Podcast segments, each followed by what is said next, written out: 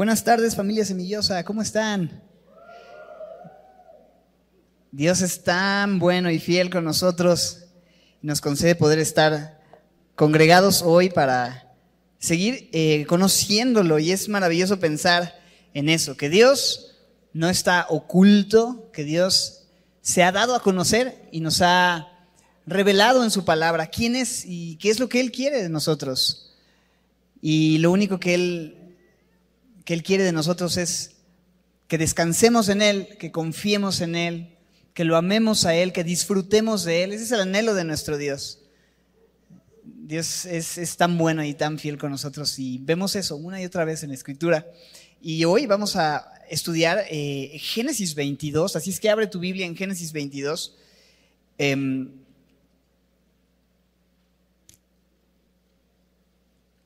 por ahí, eh, no sé cómo el título lo pusimos mal em, en la transmisión. Estaba ahorita dándome cuenta y dije, una fe probada y aprobada, no, es una fe probada y comprobada, que es diferente a aprobada, si bien estuvo aprobada. Pero ahorita me di cuenta, me quedé pensando hace ratito. Génesis 22. Eh, este capítulo es uno de los capítulos en lo personal que a mí más me bendicen en toda la Biblia, eh, puesto que presenta eh, de una forma, creo yo, simbólica, un cuadro demasiado hermoso del Evangelio. Si algo predicamos en semilla, si algo creemos en semilla, es en el Evangelio. ¿Cuál es el Evangelio? El Evangelio son estas buenas noticias de que Dios estaba en Cristo reconciliando consigo al mundo. ¿Y cómo fue la manera en la que Él nos reconcilió? A través de su obra en la cruz del Calvario. Cantamos eso, acerca de la cruz, acerca de la obra de Cristo en, en el madero, Em, entregando su vida, derramando su sangre, muriendo Él, tomando nuestro lugar. Ese es el mensaje del Evangelio. Pero me encanta que el Antiguo Testamento también tiene ciertos pasajes en donde encontramos imágenes muy vívidas y muy claras, cuadros muy detallados que presentan este mensaje, el Evangelio de Jesucristo. Y el día de hoy estamos em, en Génesis 22, en donde nos encontramos justamente con, con esto, em, un cuadro acerca del, lo que Cristo hizo por nosotros. Este capítulo, si me permiten decirlo de cierta manera, no está centrado en Abraham. ¿Hemos estado estudiando la vida de Abraham? Sí. ¿Ha sido una bendición ver la vida de Abraham? Sin duda hemos aprendido de su fe, hemos aprendido de sus errores, nos hemos identificado en algunas cosas, nos ha inspirado en algunas otras, sí. Pero la Biblia, y no solo Génesis 22, la Biblia en general no se trata de los hombres de Dios, se trata del Dios de los hombres, ¿no? Se trata de, de, aquel Dios que tiene este deseo de reconciliar consigo al mundo, de redimir, de actuar e intervenir en la incapacidad humana para, para, para, poder abrir un camino nuevo y vivo a Él, que podamos relacionarnos, tener una comunión personal, una amistad con Él, así como Abraham, siendo quien era, fue llamado amigo de Dios. De esa manera es que em, Dios nos permite tener esta relación de confianza como una amistad por medio de la fe. Esto no tiene que ver con ninguna otra manera, no con mis obras, no con lo que yo puedo hacer. Abraham no fue llamado el padre de las obras porque no lo hubiera logrado y ninguno podría ser llamado el padre de las obras.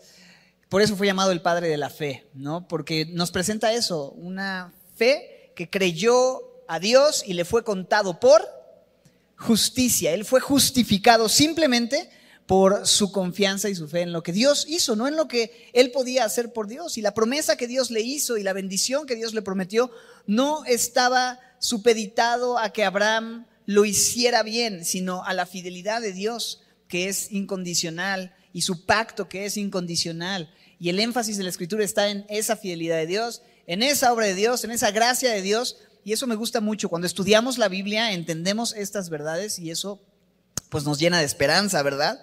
Em, ahora, importante entonces regresar a esta idea.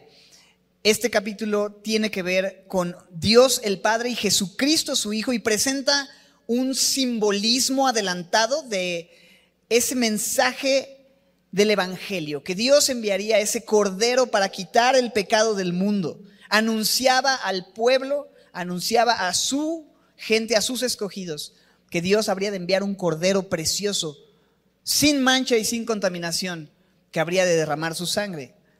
Y hoy vamos a ver esta imagen del sacrificio de Jesús, tipificado en esta tremenda escena, que es ciertamente eso, una tremenda escena que encontramos en Génesis 22. Entonces, em, observemos esto, veamos este cuadro del Evangelio, veamos esta imagen, veamos este momento y sorprendámonos no tanto de la fe de Abraham, sino del Dios que le dio esa fe a Abraham para hacer lo que Abraham va a hacer en este capítulo.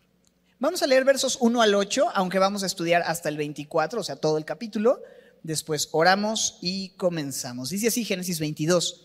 Aconteció después de estas cosas que probó Dios a Abraham y le dijo, Abraham, él respondió, heme aquí, y le dijo, toma ahora tu hijo, tu único, Isaac, a quien amas, y vete a tierra de Moriah y ofrécelo allí en holocausto sobre uno de los montes que yo te diré.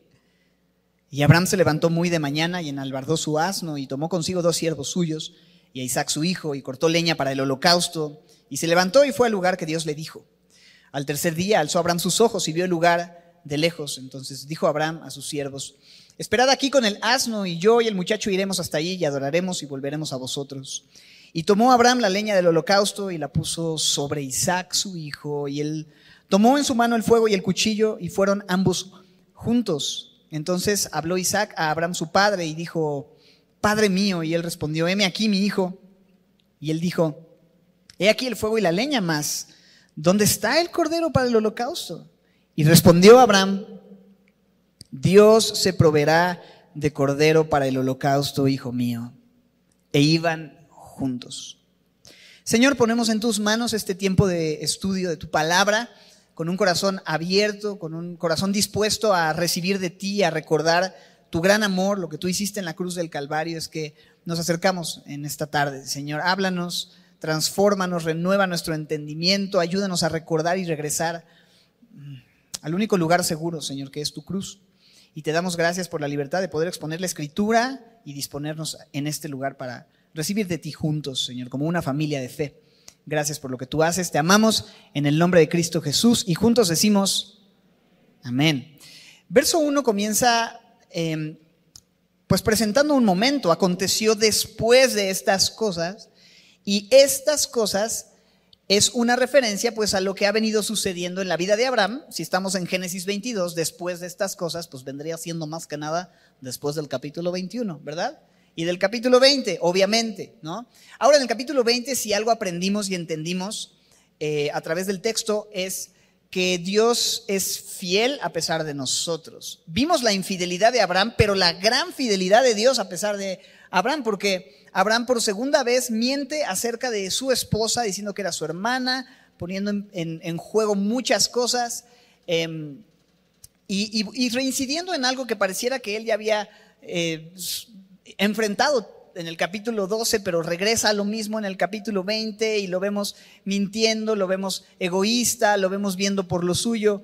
Em, pero nada de eso puede anular la fidelidad de Dios.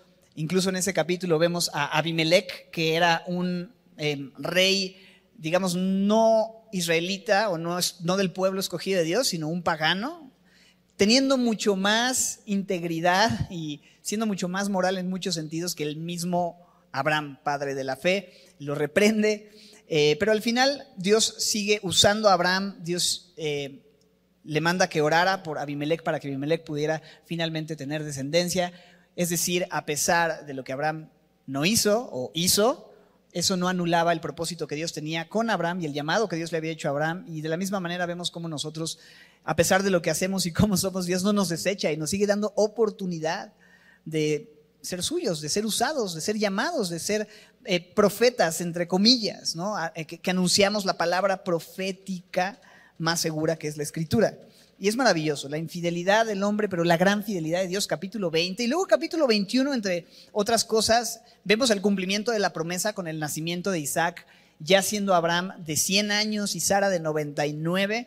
25 años después de que Dios le hace esta promesa a Abraham. Pero otra de las escenas que observamos en Génesis capítulo 21 es este momento en el que Abraham es obligado a cortar con Ismael, el hijo de su carne, quien estudiábamos también eh, en Génesis, cómo es que es el intento de Abraham de querer ayudar a Dios, puesto que la promesa, eh, pues no llegaba el tiempo del cumplimiento de la promesa aún, se desespera, eh, se pone de acuerdo con Agar, con, ah, con Sara, o con Sarai en ese momento, para tomar a Sara y entonces, a Agar, perdónenme, a Agar, y entonces Agar tiene un hijo, pero esto no es otra cosa sino fruto de la carne, ¿no? Es un hijo de la carne, del esfuerzo de Abraham de querer tomar las cosas en sus manos, de querer, de querer ayudar a Dios, de hacerlo a su manera. Y Dios en el capítulo 21 le deja ver, este no te va a heredar. La herencia y, y el cumplimiento de la promesa que yo te di no va a ser en Ismael, va a ser en Isaac. En Isaac te será llamada descendencia.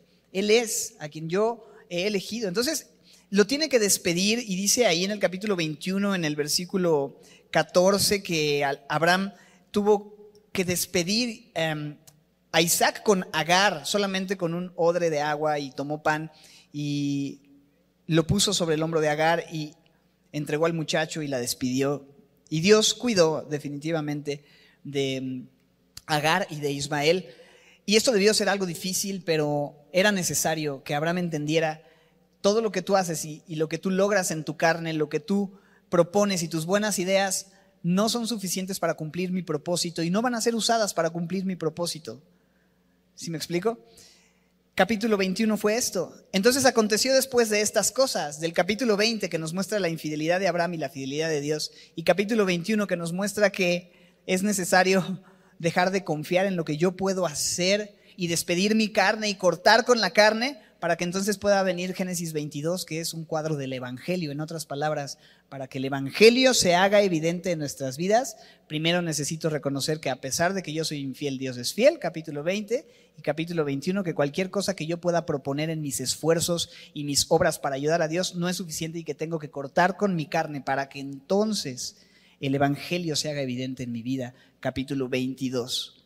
Y ese es el momento en el que estamos y ese es el momento en el que nos dice el texto, aconteció después de estas cosas que entonces dice el verso 1, probó Dios a Abraham y de una forma tremenda, probó Dios a Abraham y le dijo, Abraham, y él respondió, heme aquí. La prueba que vamos a encontrar en este texto es una prueba realmente única, es tremenda y lo que Dios pide a Abraham es algo que no tiene precedentes, que, que Dios está llevando a cabo con un fin específico en la vida de Abraham para mostrarle algo a Abraham y a las futuras generaciones después de Abraham de lo que Dios quería mostrar. Es algo muy específico, es algo muy concreto, es una prueba muy directa, pero es una prueba fuerte.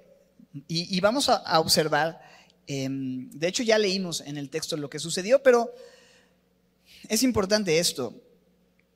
No es que Dios está probando a Abraham a ver si, a ver, pues si escogí bien, ¿no?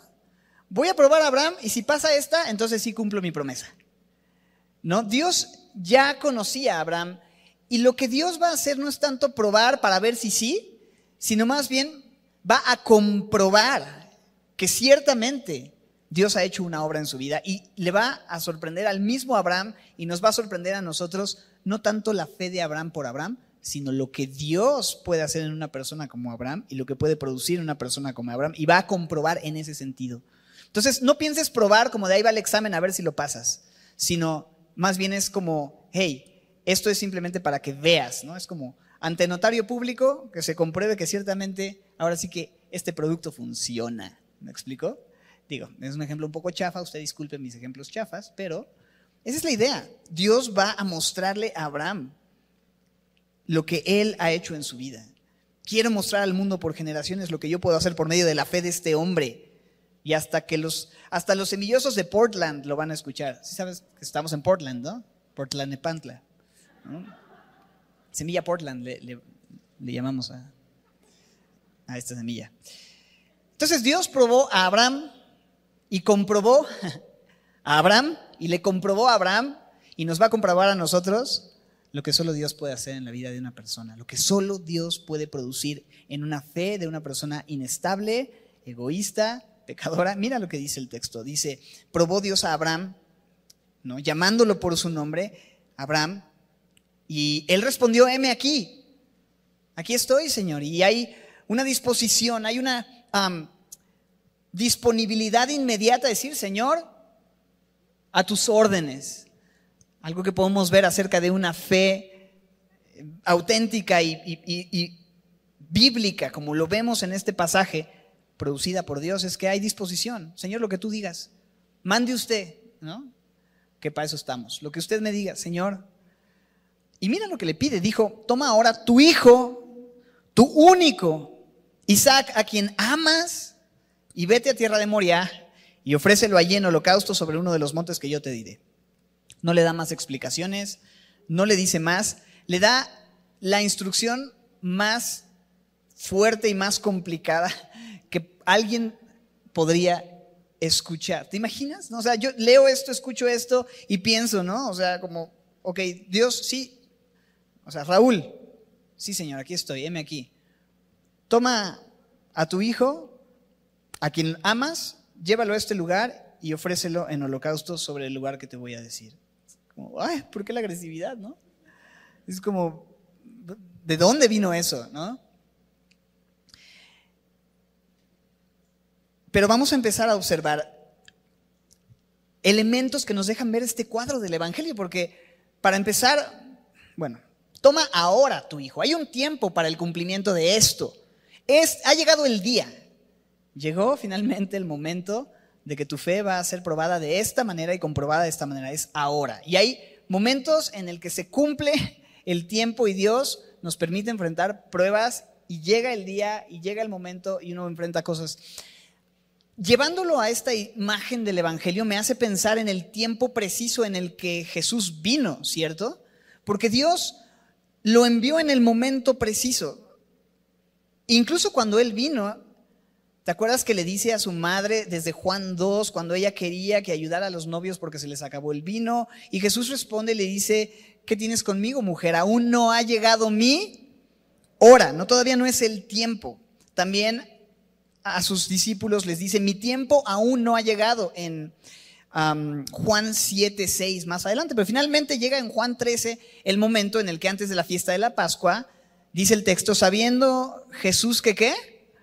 Que su hora había llegado para que pasase de este mundo al Padre, como había amado a los suyos que estaban en el mundo, los amó hasta el fin. Llegó el momento de ir a la cruz, llegó la hora, llegó el tiempo. Entonces, en esta imagen vemos que hay un momento preciso, una hora precisa en la que Dios cumple su propósito y después de tanto tiempo Dios cumplió su promesa de enviar a un Salvador. Entendiendo eso, el momento en el que Dios envía.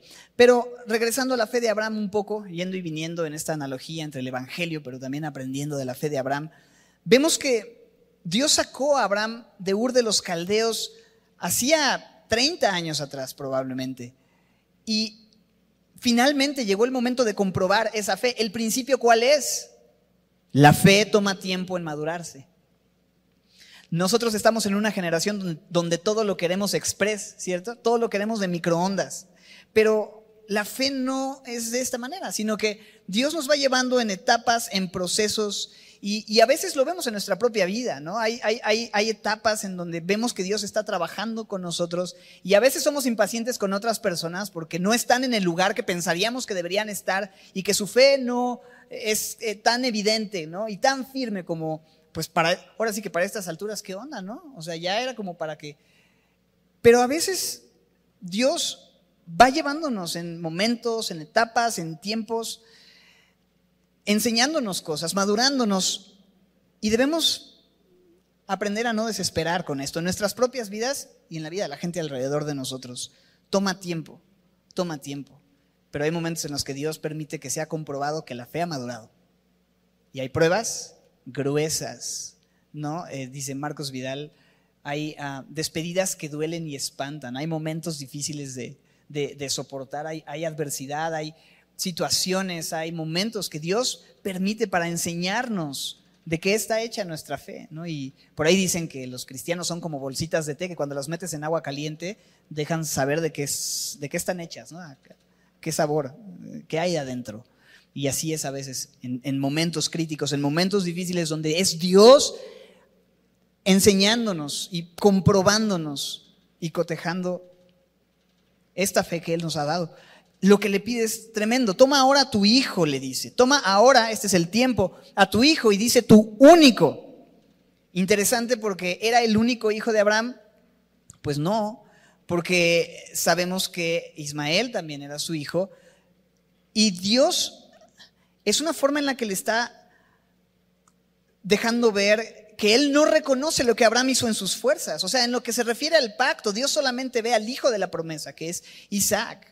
Y déjame ponerlo así, entendiéndolo en el Evangelio, no hay otro nombre debajo del cielo en el cual podamos ser salvos. Hay solamente un hijo, hay solamente un camino, una verdad y una vida y nadie viene al Padre si no es por medio de Él y su nombre es Jesucristo, el Hijo de Dios. Él es, no hay más. No hay otro profeta, no hay otro iniciado, no hay ningún otro esfuerzo del hombre o representante del hombre delante de Dios, solamente hay uno que es Jesucristo. Y entonces, este hijo único es a quien Dios le dice, quiero que vayas, que lo tomes. Y dice, a quien amas, a quien amas. Si a mí me piden un hijo, no sé, yo tengo tres, y dices, bueno, pues tienes tres, pues ya te quedan dos, no hay problema. No, pues no, es así. o sea, pídeme lo que quieras, pídeme mi bajo. ¿Qué onda? Pídeme mi carro, pídeme, o sea, no tengo muchas cosas, pero ¿qué te puedo dar? ¿No? O sea, te doy mis ojos, te doy un riñón, te doy lo que sea, pero mis hijos, olvídalo. Y esto es tremendo. Lo amaba, su hijo esperado, a quien amas. O sea, Dios le está diciendo, yo sé que tú amas a tu hijo. Y te estoy pidiendo esto. Y debió ser tan difícil, pero déjame verlo otra vez desde el Evangelio. Para Dios no fue fácil entregar a su Hijo.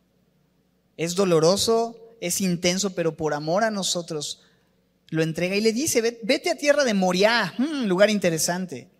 Ofrécelo allí en holocausto sobre uno de los montes que yo te diré. Este monte Moriah, esta área es el área y el monte en donde Jesús mismo fue crucificado años después.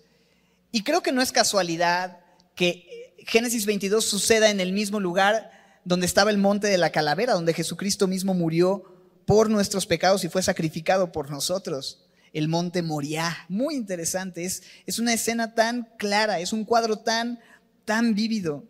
Ofrécelo allí en holocausto sobre uno de los montes, que yo te diré. No le dice específicamente dónde, él tenía que ir por fe, él tenía que confiar, pero dice el verso 3, se levantó muy de mañana yo creo que no durmió y por eso fue así como que ya, o sea, es súper temprano, pero ya mejor me voy. Y, es que es muy difícil. Prepara su asno, toma consigo a dos siervos, a Isaac, dice ahí en el versículo 3, se levanta, corta leña para el holocausto, se levanta y va al lugar que Dios le dijo. No hay reclamo, no hay un porqué, no hay un cuestionamiento, no hay una negociación, no hay nada. Abraham ya entendió, tú eres Dios, yo soy hombre, tú hiciste una promesa, tú me vas a dar un hijo en Isaac y si tú me estás pidiendo que lo entregue, lo entrego, pero yo sé que tú no vas a mentir porque yo he visto que cumples tu palabra. Y Él está dispuesto, prepara todo y me encanta ver que en la preparación de todo me deja ver cómo es una imagen del Padre quien también orquesta todo perfectamente para el sacrificio de su Hijo. Desde antes de la fundación del mundo, Él, él, él ya está preparando todo y piensa cómo Él, Dios mismo, creó el árbol del que cortarían el madero que convertirían en una cruz para que ahí muriera su Hijo Jesucristo. Él fue quien creó ese árbol. Él, él, creó la planta, hizo crecer la planta con estas espinas que llevó la corona del Señor Jesucristo. Él creó esa planta. Él coordinó todo en la historia para que justo en ese momento la forma de muerte fuera la crucifixión puesto que era la manera en la, que los romanos llevaban a cabo las torturas y la muerte de los peores criminales en ese tiempo. Y ese era el castigo. Y era el tiempo perfecto, la situación precisa, todo está preparado para nuestra redención. Y es lo mismo, así como el Padre, así como Abraham prepara todo, el Padre preparó todo de la misma manera para que nosotros pudiéramos ser redimidos y hubiera lo necesario para efectuar ese sacrificio perfecto por nosotros. Impresionante. El verso 4 nos dice que, mira, ¿en qué tiempo? ¿Cuánto tiempo dice? ¿Al qué? Al tercer día, ¿te suena algo? Bueno, ahorita vamos para allá, pero al tercer día alzó Abraham sus ojos y vio el lugar de lejos. Es increíble, el tercer día. La Biblia nos deja saber que Abraham ya había, en un sentido figurado, entregado a su hijo desde que Dios le pidió que lo hiciera. Es decir, no tuvo que suceder literalmente el acto de degollar a su hijo para haber mostrado que él lo había entregado en realidad. Él ya lo había entregado, eso ya habíamos, en Hebreos 11 nos dice que Abraham cuando fue probado ofreció a Isaac, el que había recibido las promesas, ofrecía a su unigénito, habiéndosele dicho, en Isaac te, será llamada descendencia, pensando que Dios es poderoso, chécate, para levantar aún de entre los muertos, de donde en sentido figurado también le volvió a recibir. Entonces, en sentido figurado para Abraham, Isaac estuvo muerto tres días y al tercer día lo volvió a recibir, porque en ese momento llegaron y, vamos a ver cómo se desarrolla toda esta escena, pero fue como si hubiera resucitado, porque él ya lo había entregado, ¿me explico? Entonces ahí hay otra imagen del Evangelio, en la resurrección, digamos, figurada de Isaac en el corazón de, de Abraham. Pero mira cómo sigue diciendo. Entonces dijo Abraham a sus siervos, espérenme aquí con el asno y yo y el muchacho iremos hasta allí y adoraremos y volveremos a ustedes, ¿no? O sea, de aquí en adelante solamente ya vamos mi hijo y yo. Esto es algo en lo que juntos vamos a avanzar. Yo y el muchacho iremos hasta allí y adoraremos. O sea, esto no es algo que yo voy a hacer solo. Esto es algo en lo que Isaac va a ir conmigo. Y vamos a notar un poco más adelante acerca de esto. Pero mira cómo dice el final y volveremos. No dice yo voy, perdón, vamos a ir y solo yo voy a regresar.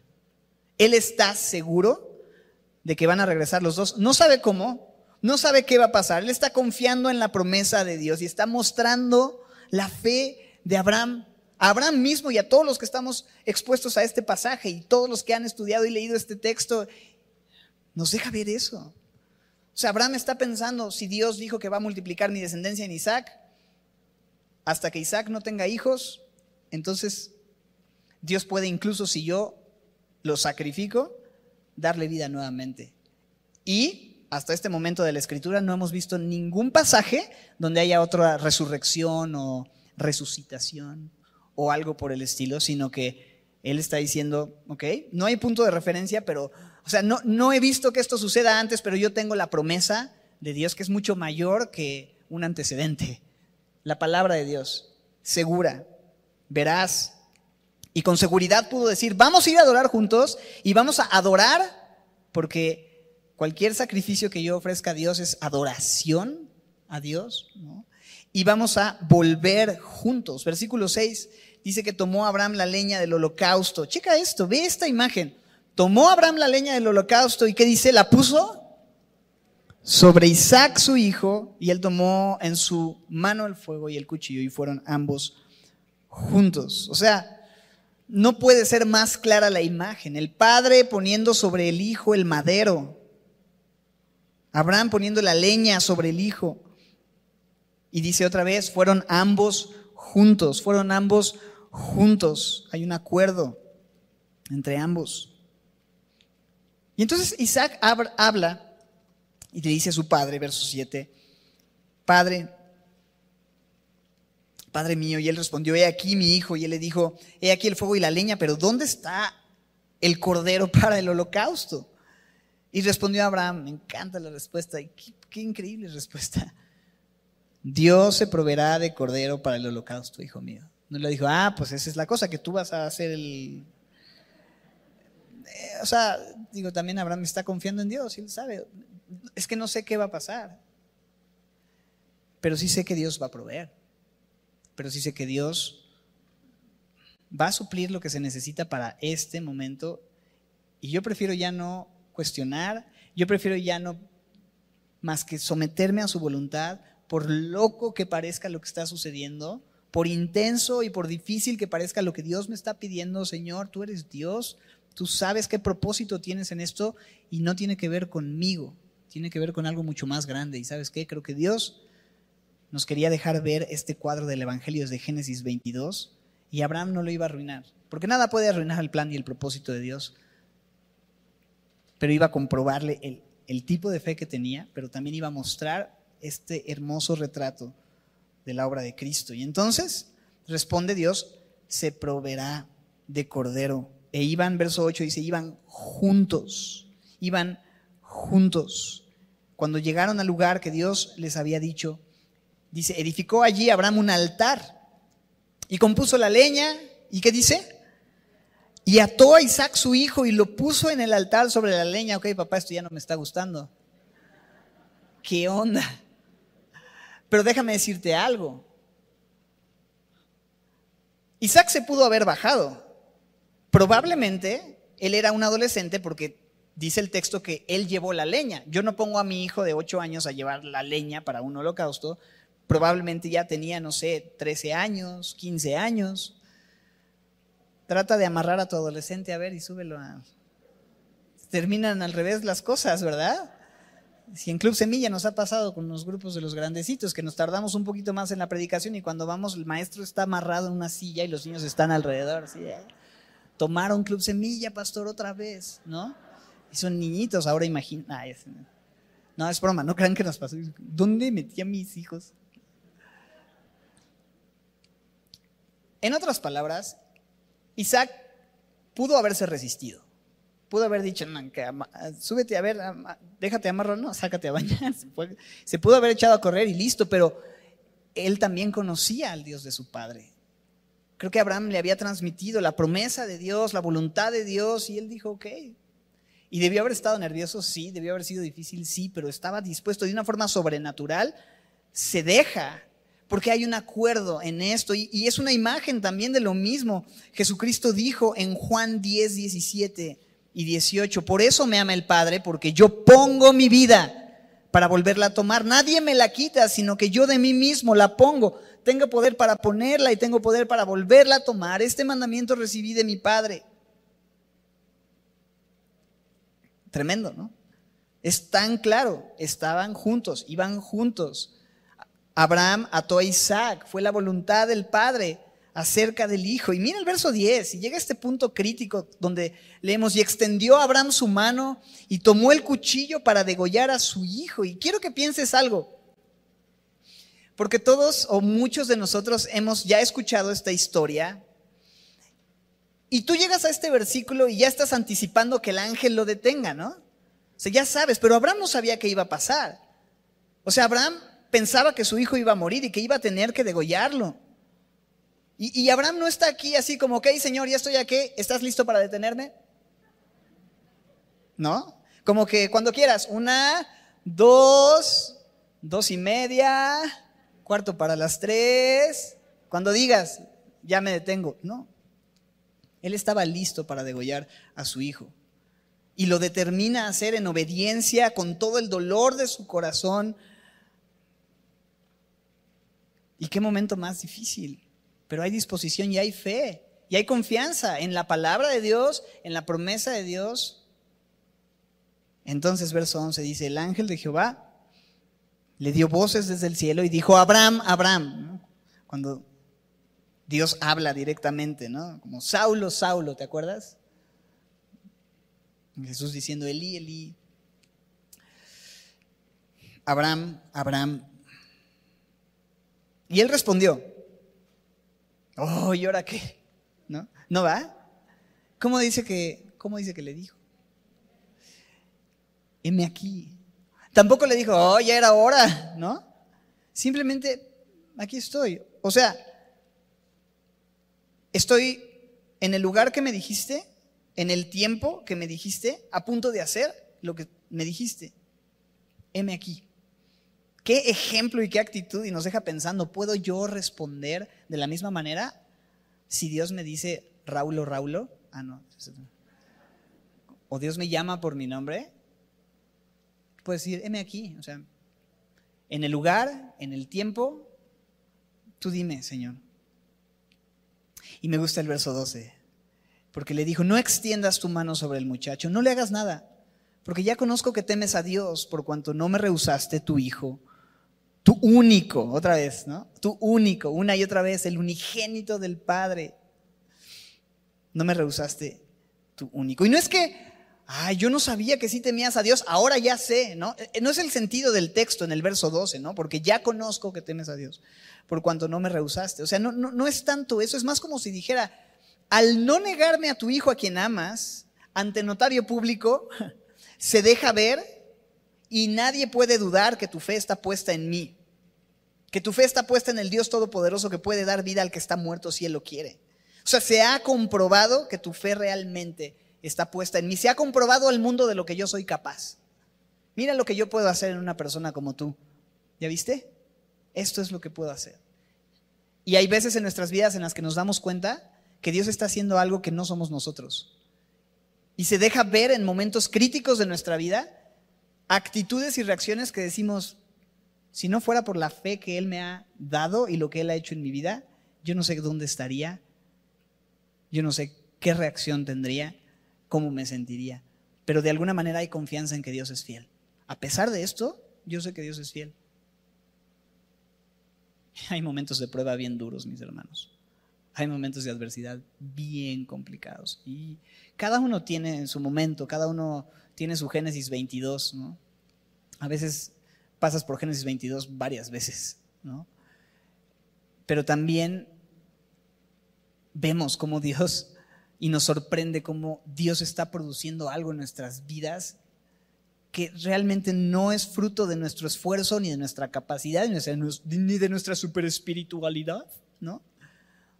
Sino es producto y fruto de la fidelidad y la bondad y la misericordia y compasión que Dios ha tenido para con nosotros, permitiéndonos enfrentar cosas así y responder de maneras que ni lo imaginamos. Un poco, un poco esa es la idea.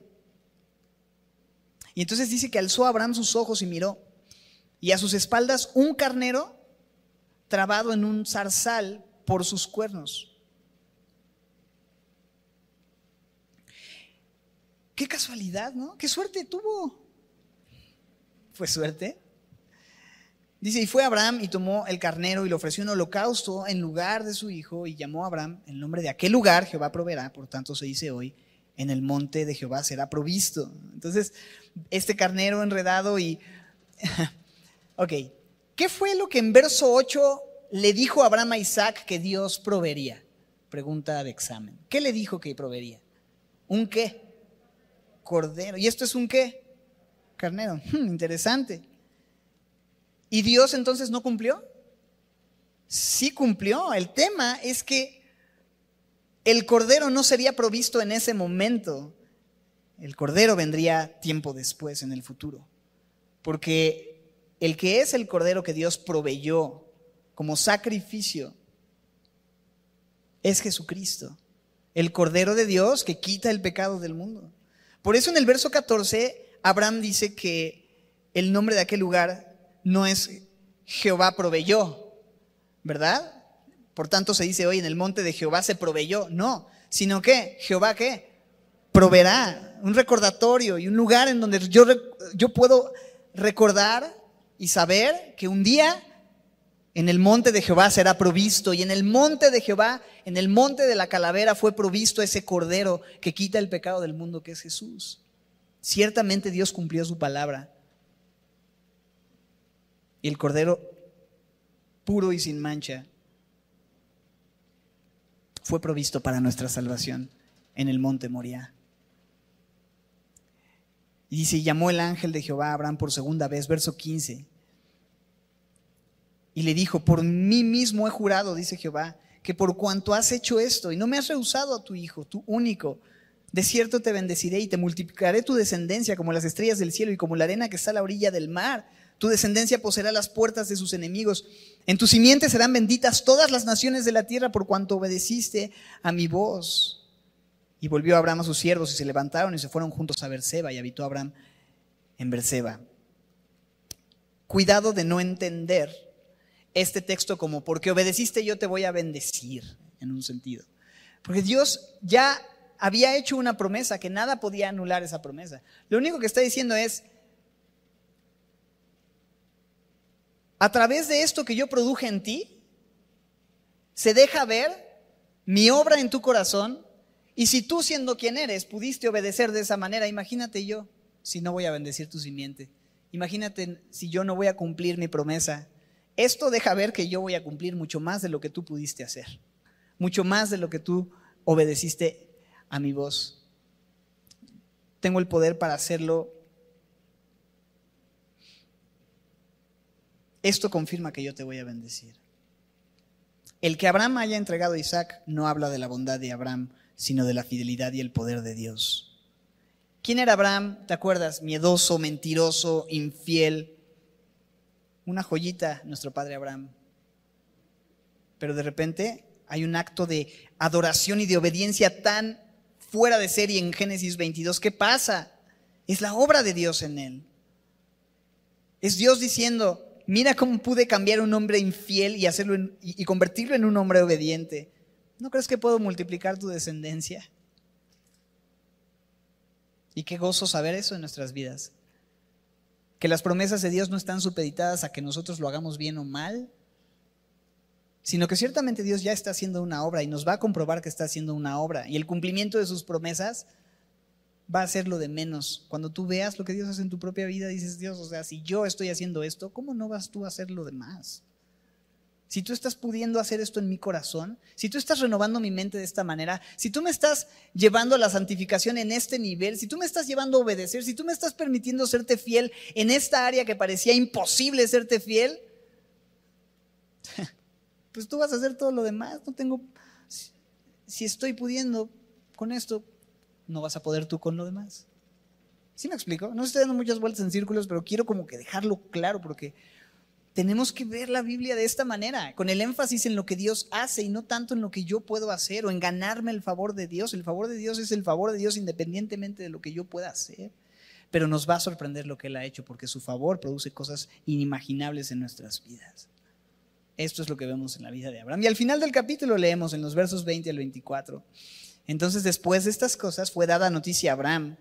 También Milca ha dado hijos, a luz hijos a Nacor, tu hermano, Uz, su primogénito, Bus, su hermano, Kemuel, padre de Aram, Kesed, Haso, Pildas, Hidlaf y Betuel. Y Betuel fue el padre de Rebeca. Mm, ¿Quién era Rebeca? ¿Quién va a ser Rebeca? La esposa de Isaac. Interesante, ahorita vamos a mencionar algo de esto. Estos son los ocho hijos que dio a luz Milca, de Nacor, hermano de Abraham. Y dice, y su concubina, que se llamaba Reuma, si no quieres tener reumas, no tengas concubinas, dio a luz también a Teba, a Gaham, a Tahaz y a Maaca. Ok. Estos versículos, eh, o sea, ¿qué, hay aquí? Les, decía, lo que están presentando es cómo la familia de Abraham está creciendo. El hermano de Abraham tuvo descendencia y se presentan los nombres, pero aparece Rebeca y lo interesante es que les decía Rebeca más adelante, vamos a verlo, verla como la esposa de Isaac. Y me encanta pensar en cómo la esposa de Isaac se menciona por primera vez justamente después de que en sentido figurado Isaac muere y resucita, por decirlo de cierta manera. O sea, si lo llevamos al Evangelio una vez más, la esposa del Hijo, ¿quién es la esposa del Hijo? Nosotros, la iglesia, surge cuando el Hijo muere y resucita al tercer día. Es por eso que nosotros podemos ser su iglesia. Es por eso que aparece la iglesia. Si lo, si lo ponemos en estos términos de, de, un tipo, de una imagen, podemos verlo de esta manera y es realmente increíble porque eso presenta el Evangelio desde antes de la fundación del mundo, el Padre preparando todo, el Padre y el Hijo en el mismo acuerdo, en unidad, llevando a cabo el plan de redención en el tiempo preciso. Estos detalles acerca del Calvario, de, del monte Moriah y hasta el nacimiento de la iglesia en un sentido. El capítulo es hermoso y tiene todas estas verdades. Realmente es un cuadro bellísimo que nos lleva a meditar en la obra de Cristo, en el Evangelio. Y por coincidencia también resulta que hoy nos toca la cena del Señor. Porque Dios tiene todo orquestado, ¿verdad? ¿Y qué es lo que hacemos en la cena del Señor? ¿Qué es lo que anunciamos en la cena del Señor y recordamos la muerte del Señor hasta que Él venga? Y esa muerte que, de la que estamos hablando y observando en este capítulo y es ese mensaje que nosotros merecíamos morir, que nosotros éramos culpables y merecedores, pero Cristo vino y tomó nuestro lugar y en acuerdo con el Padre entregó su vida, Él la puso, la volvió a tomar. Y dice la palabra de Dios que nuestra salvación no depende de nuestras obras, sino de su obra. Por gracia somos salvos por medio de la fe. ¿La fe en qué? En este mensaje en el Evangelio de Cristo. Derramó su sangre como ese cordero, dice la Biblia, sin mancha y sin contaminación, ya destinado desde antes de la fundación del mundo. Fue manifestada esa salvación en el tiempo presente y esa salvación es posible porque Él derramó esta sangre preciosa. Es posible porque Él dio su vida. En Isaías 53 leemos esto, por su llaga fuimos nosotros curados. El castigo de nuestra paz fue sobre Él. Él tomó nuestro lugar. Él fue a la cruz. Él subió ese monte. Él entregó su vida. Él resucitó al tercer día. Él ascendió. Él compró a la iglesia. Él hizo la obra. Se trata de Él. Todo es de Él. Todo es por Él. Todo es para Él. A Él sea la gloria. ¿Por cuánto tiempo? Por los siglos. Y siglos después de esto seguimos dándole la gloria porque vemos que Él hace todo, que Él planea todo, que Él toma la iniciativa. Entonces debes saber eso. A pesar de tu pecado, a pesar de tu condición, a pesar de lo que has hecho, Jesucristo te ama y fue a la cruz del Calvario para con su sangre pagar el precio del castigo y la justicia que merecía tu rebeldía, mi rebeldía, mi pecado. Y así nos ofrece vida, perdón, salvación, esperanza. Y confiando en Él es que podemos empezar este camino de santificación donde nuestra fe va madurando hasta que Dios nos comprueba que esa fe es verdad, verdadera. A través de pruebas, a través de situaciones que nos demuestran, yo estoy haciendo una obra que tú ni te imaginaste que podría suceder. O sea, si yo cambiara el nombre de Abraham por el nombre de Raúl en este capítulo 22, no me la creería. Raúl no puede hacer algo así, ¿me explico? Yo creo que Abraham piensa un poco lo mismo, después de ver cómo se ha estado conduciendo en capítulos anteriores, de repente leer Génesis 22, o sea, te voy a leer Génesis 22. Si tú le hubieras dicho a Abraham esto cuando le llamó de Ur de los Caldeos, mira esto es hacia dónde vas, hubiera dicho, yo no puedo hacer eso. O sea, tú me dices, dame a tu hijo, yo te hubiera dicho, muy, muy amablemente Nel en griego, ¿no? o en hebreo, perdón, Nel, pastel. Pero de repente me aquí y lo hace y avanza. ¿Quién puede producir algo así en el corazón de una persona? Solo Dios puede darnos una fe auténtica. Solo Dios puede darnos una fe viva. Este capítulo no, no es para glorificar la gran fe, no se trata de la gran fe de Abraham. Se trata del gran poder de Dios en una persona como Abraham produciendo un tipo de fe fuera de este mundo. Eso es lo que Dios puede hacer en nuestras vidas. Ese es el Dios que adoramos. Ese es el Dios que nos amó y que entregó su vida y que dio a su Hijo por nosotros. Ese es el Dios de Semilla de Mostaza Portland. Perdón. Vas, quise decir. Y te damos tantas gracias, Señor, por este tiempo y por este estudio y por enseñarnos tu evangelio y dejárnoslo ver de una forma tan nítida, en un cuadro tan detallado en este pasaje, Señor, porque pensando que en Génesis y en el Antiguo Testamento no estaríamos viendo gracia, no estaríamos viendo evangelio, no estaríamos viendo a Jesús y no puede haber algo más descriptivo y más hermoso, Señor. Que textos como estos, junto con muchos otros que nos presentan una vez más al precioso Hijo de Dios, el cual nos amó y se entregó a sí mismo por nosotros, con quien estamos juntamente crucificados. Y lo que ahora vivimos en la carne lo vivimos en la fe, la fe del Hijo de Dios, el cual nos amó y se entregó a sí mismo por nosotros.